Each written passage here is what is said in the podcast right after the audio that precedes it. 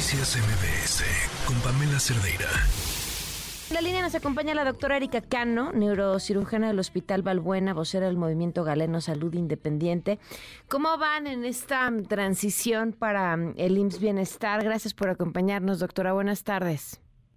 Hola Pamela, buenas tardes. Muchísimas gracias por tomarnos la llamada. Gracias. ¿Qué ha pasado? Mira, te cuento de que sí son bases federales y creo que es algo que se tiene que agradecer. Siempre lo he dicho y no me voy a cansar de decirlo que así como se reclama, también se agradece. Y la Secretaría de Salud dijo de que eran bases federales y así es, efectivamente. Sin embargo, pienso que no es bueno romantizar la situación. ¿Por qué? Todavía falta un gran camino por seguir. Creo que apenas estamos empezando, pero esto da una gran alegría. Sin embargo, mucha gente para poder tener esa base federal está renunciando a 10, 12, 18 y hasta 20 años de trabajo en CEDESA y no están recibiendo ninguna indemnización. Pero no se supone que les iban a hacer válida o trasladar esa antigüedad? No se puede trasladar esa mm. antigüedad, mi querida amiga, porque lamentablemente eran contratos precarios, como bien lo explicó en algún momento la doctora Oliva.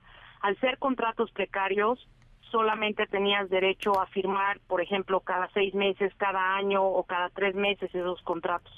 Entonces, así estuvieron durante muchos años, no es de ahora nada más, son durante muchos sexenios que estuvieron así los trabajadores y lamentablemente acumularon esos años de trabajo y no puede ser retribuido esa, ese cambio, a mm. menos que hayan cotizado al ISTE.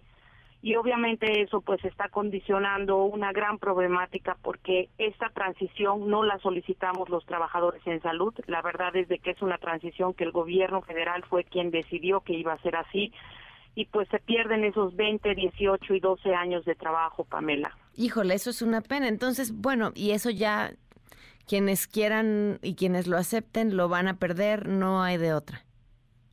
La verdad es, que si te das cuenta, pues es muy difícil para un trabajador quedarse sin trabajo de la noche a la mañana, porque todo esto ha sido muy rápido y obviamente eso es lo que está sucediendo, pero si es una base federal definitiva, es empezar nuevamente de cero, pero sí con cotizaciones al ISTE y esperemos de que esto traiga mejoras salariales y que esto nos ayude a nosotros a transitar de una mejor manera y que pues la salud mejore en nuestro país, porque lamentablemente la salud en nuestro país está por debajo de muchos otros países. Pues, eh, ¿qué falta entonces en este proceso, doctora?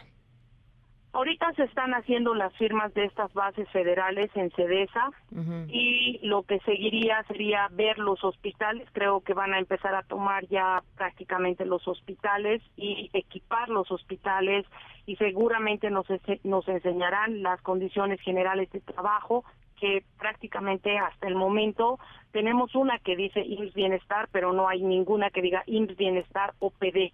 Entonces necesitamos revisar esas condiciones generales de trabajo. Creo que es necesario seguir en mesas de trabajo con el IMSS ahora, porque ya CEDESA no va a estar a cargo de nosotros y pues obviamente para continuar haciendo un esfuerzo y trabajar de buena manera y seguir eh, creciendo. Eso es lo que se tiene que hacer, seguir en mesas de trabajo y no permitir de que nos nos, nos dejen esperando, ¿no? Claro, bueno, pues ni hablar. Estamos al tanto y te agradezco muchísimo que nos hayas tomado la llamada. Muchas gracias, Pamela. Un abrazo. Gracias, la doctora Erika Cano, parte de este movimiento Galeno Salud Independiente. Noticias MBS con Pamela Cerdeira.